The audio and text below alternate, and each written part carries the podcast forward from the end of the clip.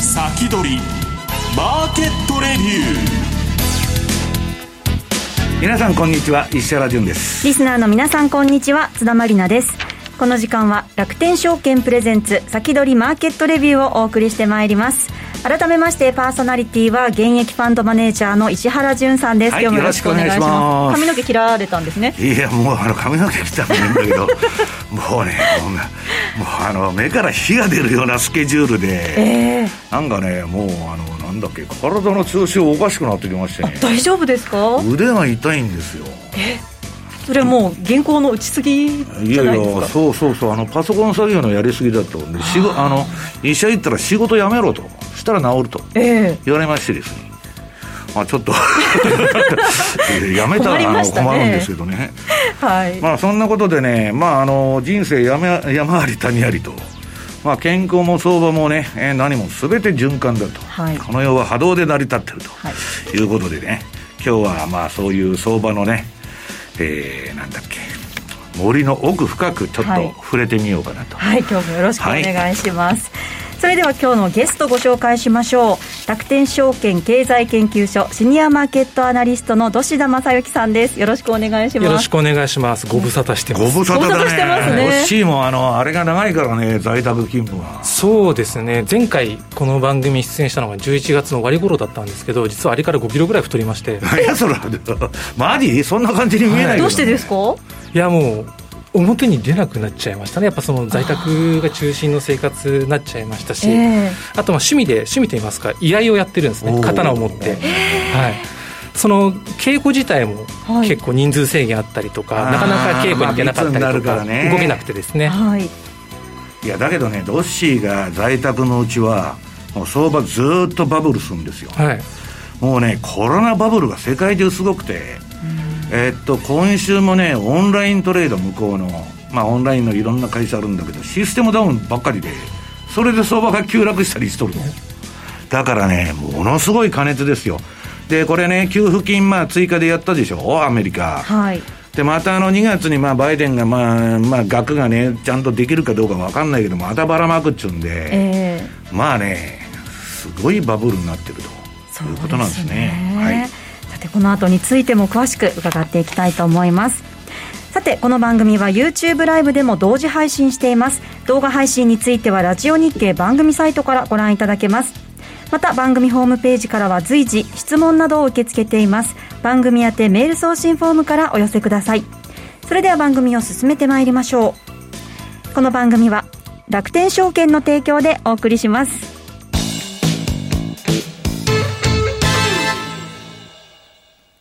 スマホで気軽に米国株投資始めてみませんか？高機能で使いやすい iSpeed なら、お使いのスマートフォンで米国株式のお取引ができるんです。場所を選ばずスピーディーに情報収集ができ、気になる銘柄があったらすぐ注文。今まで以上に米国株の取引が便利になりますよ。テクニカルチャートも充実。情報満載のスマートフォンアプリ iSpeed をぜひ使ってみてくださいね。詳しくは iSpeed で検索。楽天証券の各取扱い商品等に投資いただく際は、所定の手数料や諸経費等をご負担いただく場合があります。また、各取扱い商品等は価格の変動等によって損失が生じる恐れがあります。投資にかかる手数料等及びリスクについては、楽天証券ウェブサイトの投資にかかる手数料等及びリスクページや契約締結前交付書面等をよくお読みになり、内容について十分にご理解ください。金融商品取引業者関東財務局長金賞第195号。楽天証券株式会社。石原淳の相場の肝。さて、このコーナーでは、現役ファンドマネージャー石原淳さんに、これからの相場の肝について伺ってまいります。はい。まあ、ドッシーが居合のあれだと。はい。で、合気道とか合気とかあるじゃないですか。ええ。何かっつったらね、距離感の取り方なんですよ。ね。武道も何もその距離。はい。距離が全てを制すると。で、相場もね、距離感の取り方っていうのは非常に難しくて。はい。まあ最初に私なんかやり始めた時は大学時代からもうやっとるんですけど、はい、中毒になる。これ非常にアディクトっていうのはまずいんですね。えー、でそのうちね、損がかさんでくると、もう自分が何をしているのか、さっぱりわからなくなっちゃう。思考停止になるんですよ。はい、だから常に相場っていうのはね、皆さんその冷静な目で、えー、やらなきゃいけないと。でね、まあ私ご、私事になるんですけど、資料の1ページ。はい。今日あの、ドタバタしてまして、あの、もう資料釣り、コンピューター持って作りながら来たんですけど、あの、これね、あの、ヘッジテイクと、はい。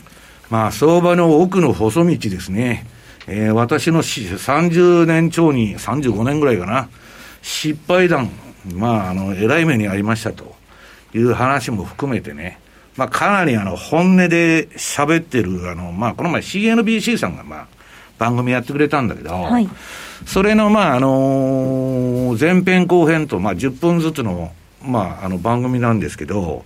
前編の方が大阪証券取引所の YouTube、まあ、この URL に上がりましてですね、これはまあちょっと喋りすぎちゃったかなと。個人情報も含めてね、はい、いうあの番組なんですけど、まあこれまあツイッターの方にもあのつぶやいてますんで、そこからリンク飛べますんで、でね、このところの相場っていうのはね、もうあの、どういうんですか、えー、まさにコロナの世界なんですよ。はい、で、お宅の社長さん、楠木社長とね、今週月曜日、まあいろんな人が集まって、まあ勉強会って我々月1回やってんですけどね、まあいろんな話が出てました。で、まあ結局株のフェアバリューっていうのは今いくらなのかわかんないと。ただね、もう完全な時給、受給相場なんで、まあいろいろ紆余曲折あるんですけど、まあ私が言ってるあの1の年の相場、西暦の末尾1の年の相場っていうのは5月末まで上げると。で、6月から9月が、まあ一番の地獄と。で、あの、一つ言えることは、いい経済指標とか、コロナが収束したと。これは今の市場にとって最悪の材料。いつまででもこんなこと言ったらみんな苦しんでるんだけど、はい、ことウォール街に関して言えば、もう100人中100人のトレーダーがコロナが永久に続いてほしいと。コロナバブルみたいな、ね、ええ、それともう一つは今まで一応金融と財政。まあ要するに財務長官の方がね、まあ政権が財政出動を打つと、そらグリーンニューディールだなんだかんだというのとね、まあ FRB の金融政策っていうのは両輪で、まあ相互補完で動いて、で、金融緩めてその後財政出動するとかいろいろやってたんですけど、もう完全に一体化しちゃってる。で、今皆さん、金本位制じゃないんで、いくらでも臨転機回すんですよ。で昔はね、金本位制の時代は、金がなくなると戦争もできないし、財政出動もできないという構図で縛りがあった。はい、今、戦争なんか起こったらね、臨転機いくらでも回しますから、終わりがない。だから恐ろしい時代に入ってるんだと。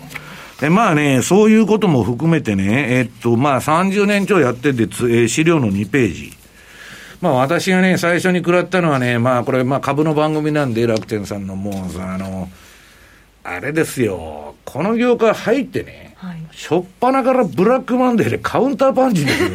調子になって買ってたら、はい、一体何が起こったんだと。それが良かったんですね。私はここでね、相場っていうのはまあディフェンスだと。ね。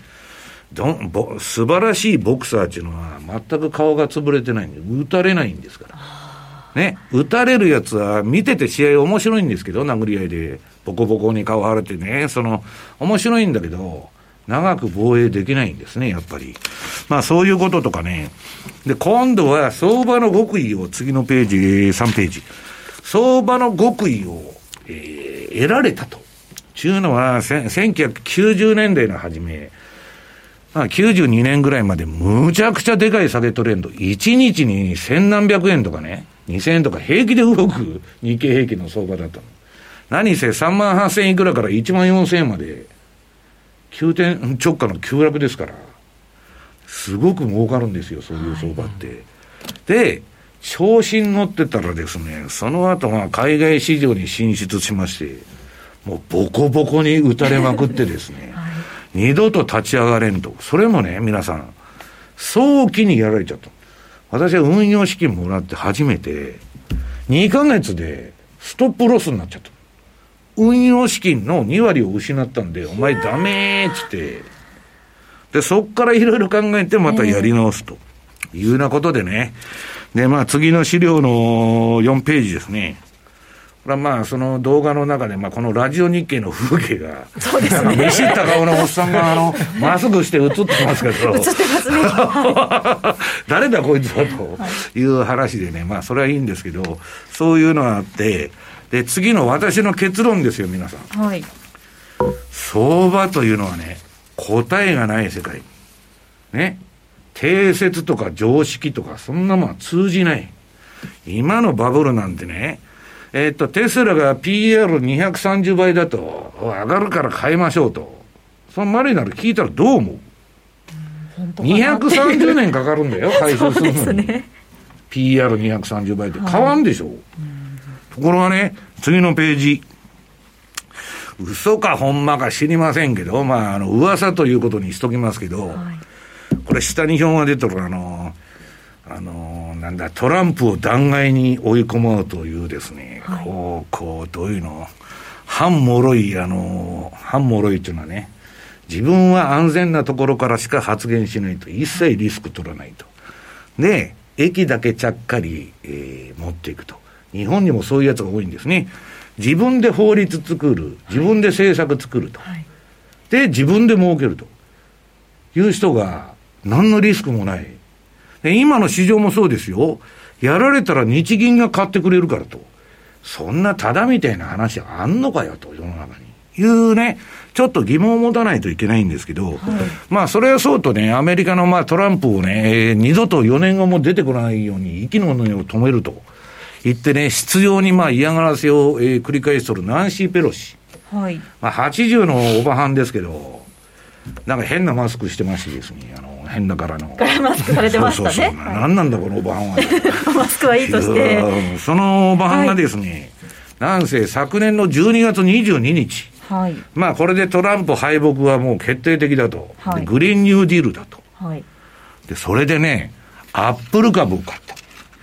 アップルは自動車に出てくるこれから自動、あのー、EV。EV に、電気自動車に。はい、ね。で、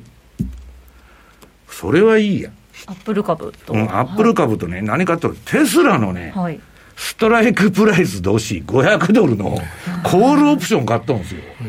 短期勝負じゃん、こんなもん。テスラ株じゃなくてテスラのコールオプションってことですもんね。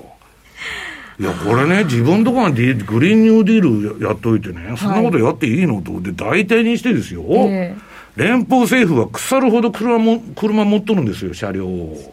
この前、バイデンが出てきてね、はい、これを全部電気自動車に変えるんだと、とりあえず。そうですね、およそ60万台っていう話ですけど。そんなもんね、はい、自作自演じゃないかと。こんなことしていいんですか？いや、知りませんよ。だけど、そういうね、私が言ってるのは、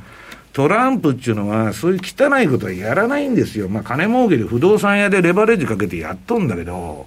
そういうね、見え見えなことはやらないんだけど、皆さんにグリーンニューディールだとか言って聞こえのいいこと言っといて、EV なんて環境に全く良くない。だって電気作るのにどんだけ環境汚染してんだよと。ね、どうから何からさ。で、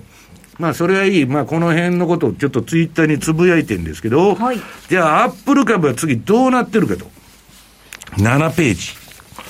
これはね、今度あの、私が2月に、まあ、2月か3月になるか知りませんけど、出すボラティリティフォロー中ね、常に売りと買いのポジションを持つ中、順張りのインディケーターなんですけど、はい、これあの、楽天さんのお客さんにはね、えっと、期限付きであの、あの、なんだっけ、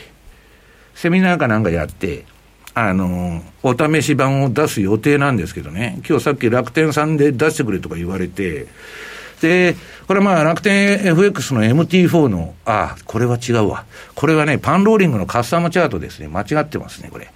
えー、チャートなんですけど、とにかくあの、ペロシが勝ってから、急騰しとるじゃないですか。そうですね。うん、ええ時に買うんですよ。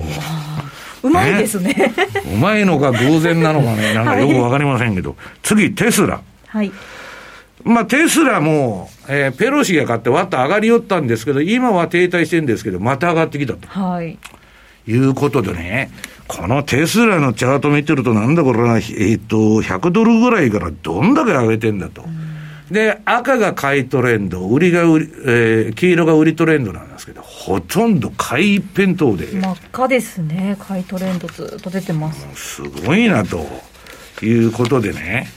まあ、なんか、どう言ったらいいんですか、ええー、まあ相場っていうのはね、いろんな、だから需給相場になったり、ファンダメンタルになったり、いろんなことがあるんだけど、私はね、もう、えー、っと、何も考えないと。はい、今ね、相場って我々毎日議論して、まあ、いろんなところで議論して、あの、お宅の楠木社長とかも出てきて、日経の前田さんとかね、いろいろまあ今週の月曜日もやってたんですけど、デフレシナリオ。で、あとインフレシナリオ。どっちでもある。で、今物の値段ってすごい上がってきてるんですよ。商品市況市況から何から。で、この今の中央銀行バブルっていうのは金利上がったら終わりなんだけど、はい、まあね、その、どっちかわからんちゅうカオスの状態なんですよ。で、私はね、トレンドが出たらか買うか売るかして、売りトレンドなら売る、買いトレンドなら買うと。もうストップ入れてね。あれなんですけど、まあ全体的にはね、ね、どし、はい、まあ5月までぐらいは持つだろうと、こんだけ金ばらまいてたらというのがね、結論だったんですけどね。賞味期限は5月ぐらいまでじゃないかという。まあ、とりあえずそこまでは上げるんじゃないかと。はい、まあ、だから、まあ、ちょっとね、えっと、2月に、あの、また、えっと、バイデンが金ばらまくんですけど、それの額によってもあれですけど、はい、どっちにしたってジャブジャブですから、凄まじいですよ。もうね、向こうのシステムがもうパンクしてダウンしまくってんですから。それだけあ、また止まったや、みたいな。はい。だから、まあ、相当過熱で、今なんだっけ、あの銘柄。あの、すぐ2倍になったと。今日さっきツイ ツイッターにつぶやいてきたんですけどね。えー、っと、あれですよ、あれあれあれ。えー、と、忘れして出てこないな。えー、っとね、もうね、まさにバブル中か、はい、えー、っと、この銘柄、この銘柄。ゲームストップ。はい。ツイッターにも。あっという間に、はい、これな、700%上がってんですよ。年初来。とんでもない数字です。もう、ね、今朝の日経に持ってた銘柄ですよね。うん、もう訳がわからんと。まあ、その辺についてはこ、この後、ドッシーに説明してもらいましょう。はい、わかりました。はい、以上、石原淳の相場の肝のコーナーでした。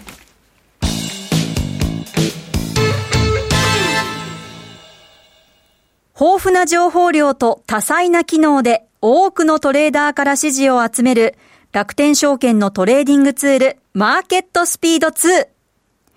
マーケットスピード2では刻一刻と変化していくマーケットで戦うため個人投資家でも簡単に利用できる5種類のアルゴ注文を搭載。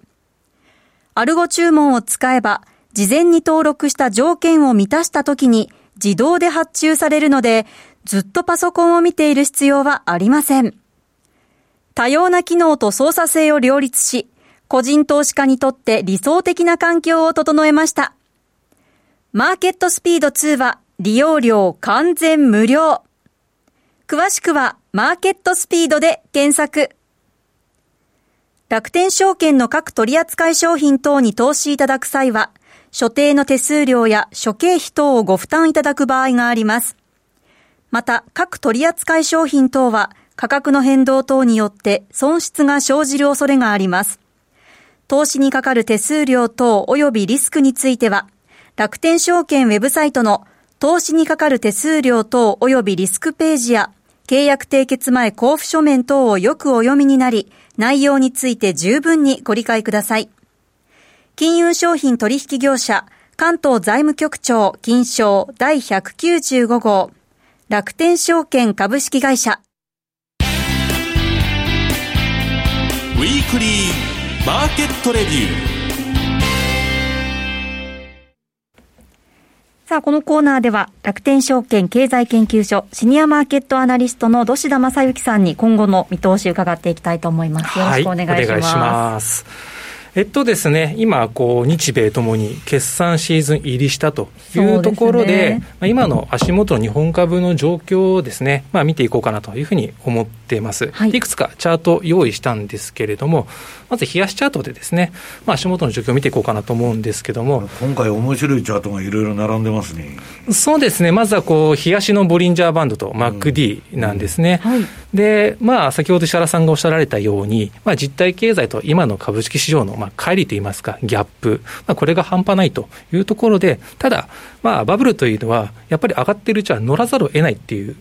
局面はどうしてもあるんですね、まさに今、その局面に近いのかなとは思うんですけども、やっぱ音楽が鳴り続けてる間は、踊らなければいけないっていう。だけど、最後まで付き合ってるとえらい目に遭うから、まあ、ドッシーみたいにテクニカルを見て、はい、うまいとこで逃げましょうと。そうですね。曲がこう鳴りやむまでには踊るのやめないといけないわけですからね。あのー、最後まで踊っとった りしてな、前鳴りやむのを待つんではなくて、ちょっとマニアックな話なんですけど、はい、アニメのシティーハンターって、私、子供見たんですよ。はい、アニメのってだいぶ昔のあれじゃん。そのアニメが終わるときって、はい、普通のアニメって、そのアニメの放送が終わってエンディングの曲始まるんですけど、そうですね、あれ、アニメの終盤からエンディングのイントロが流れるんですよ。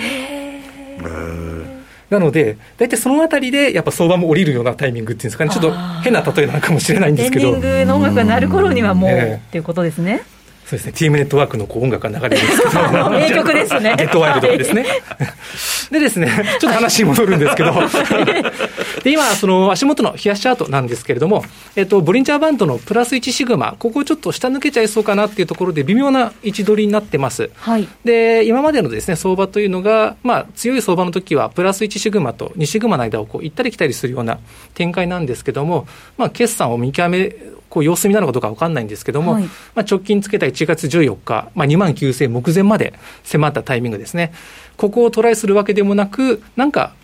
2万5000ぐらいまで押しちゃ買われてっていうことをまあ今週繰り返していると。で、MacD も、まあ、シグナルという青い線をですね、下抜けるというクロスが出てきているので、はい、あまりいい形ではないのかなと。これちょっとやばいよね、これね。そうですね。じゃあ、これがです、このまま下落トレンドになるかどうかというところなんですけども、うんはい、となってくると、まあ、次のですね、月足でも見ていこうかなと思っています。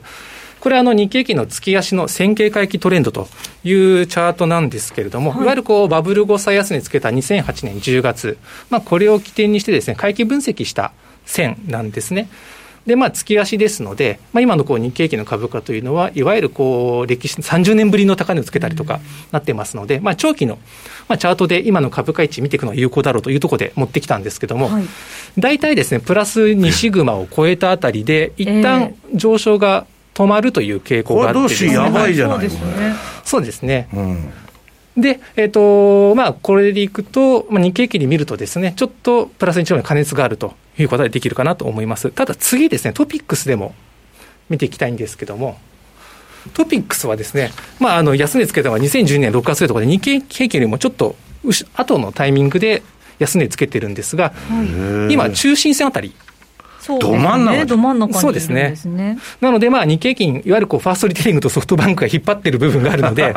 いかんともしがたい部分があるんですが、トピックスっていうとですね、いわゆるこう回帰分析上ではですね、トレンドの中心線あたりなので、まあ、この決算を機にですね、はい、幅広い銘柄が買われて、このトピックスがしっかりしてる間は大丈夫なのかなと。これどうし、どっちが正しいのトピックスと。そうですね。まあ、私はトピックスの方が、まあ、わりかし冷静なのかなと僕なんか見てると、日経平均は6銘柄、はい、トピックスは30銘柄でほとんど動いてるっていう感じがするんだけど、そうですね、まあ、まあ、だけどトピックスで見るのはまあ普通だよね。まあ、時価総額で見てますので、まあ、トピックスの方でまあ判断していくのがいいのかなというふうに言うことができるのかなと思います。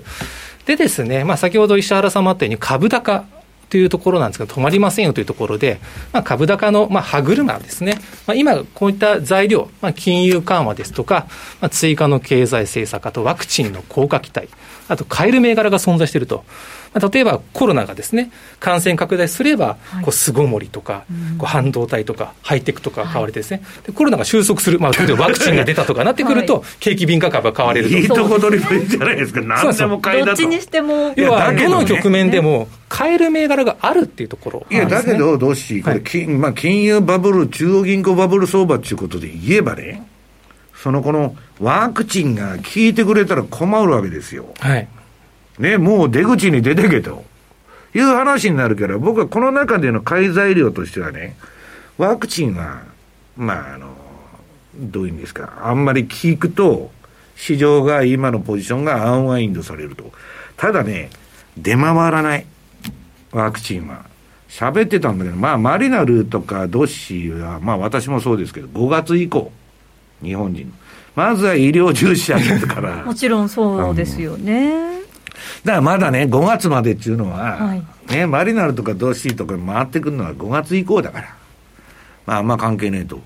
だから日本株がね、ドル建て日経平均どうドッシーすごい強い。そうですよね、まあ、ドル建ての日経平均は最高値を更新しているという、うん、だからニューヨークダウなんかよりよっぽどいい相場なんですよ。まあ、そのワクチンについては、あの半導体とともに、まあ、奪い合いをしているような状況ですよね、ね。半導体も足りない、でワクチンも、まあ、確保はしてるけど、供給されないみたいな感じでですね。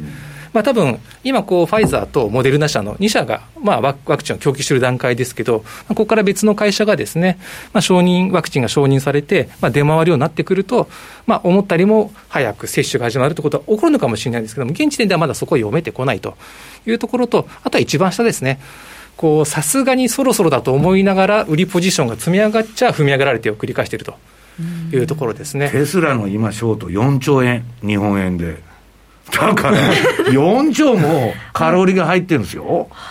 ちょっとなんかあったらすぐ踏み上げになっちゃう。ですよね。なので、まあ、それぞれの項目がですね、まあ、ある意味、こう、都合のいいように解釈されて、まあ、歯車が噛み合っているような 状況なんですけど、はい、まあ、問題はこの歯車がどこで、まあ、狂ってくるのかというところ、そうですね、そこですよね。まあ、その点についてはですね、まあ、ちょっとお時間、多分延長戦の方でやろうかなと思ってるんですけれども、うん、ただ、こう、足元のこう相場というのが、まあ、多分そのコロナの対応力ですね、多分この後も話するんですけど、の差が出てくるんじゃないかなというふうに言うことできるかと思います。まあ、例えば、あの GoTo キャンペーンっていうのは、例えばそのコロナ禍の経済政策においては、コロナの悪影響を、まあ、止めるという政策、抑制するという政策よりは、コロナが収束して、経済を、まあ、復興、もしくは再成長するための戦略だったんですよね。うんはい、ただ収束する前の中途半端な時期に始めてしまったので、結局、その GoTo トラベルの予算の一部がキャンセル料に回ったりとかですね。また急ブレーキ踏むことになりましたもんね。要は何のための経済政策なのかってところは、曖昧なまんま始めちゃったんで、はい、余計なコストかかってしまったりとか、で結局、感染も抑制できなかったりですとか、かたやこう中国というのは早い段階でコロナ封じ込め一応成功した部類ですよね。うん、となってくると、封じ込めにかけるお金と、復興ないしは再成長に振り分けるお金。やっぱりこう後者の方に振り分けられやすいですよね。となってくると、まあ、ワクチンの接種にも、ワクチンを購入できる財力がある国とそうでない国といったところで、この後のそのコロナの対応力の差というのが多分国、地域ごとに出てくるのかなと。で、マネーもそれによってちょっと振り分ける流れというのは変わってくるのかなっていう感じはしてきますよね。そうですね。さあ、あっという間にお別れの時間が近づいてまいりました。この後は YouTube ライブでの延長配信ですがこの後はどんなお話を伺えるんでしょうか？そうですね。そのコロナの対応力についてもう少し掘り下げていこうかなと思ってます。はいわ、はい、かりました。この後の YouTube ライブ延長配信も引き続きお付き合いください。今日ここまでは現役ファンドマネージャー石原潤さん楽天証券経済研究所シニアマーケットアナリストの土田正幸さんとお送りしてまいりました。この番組は楽天証券の提供でお送りしました。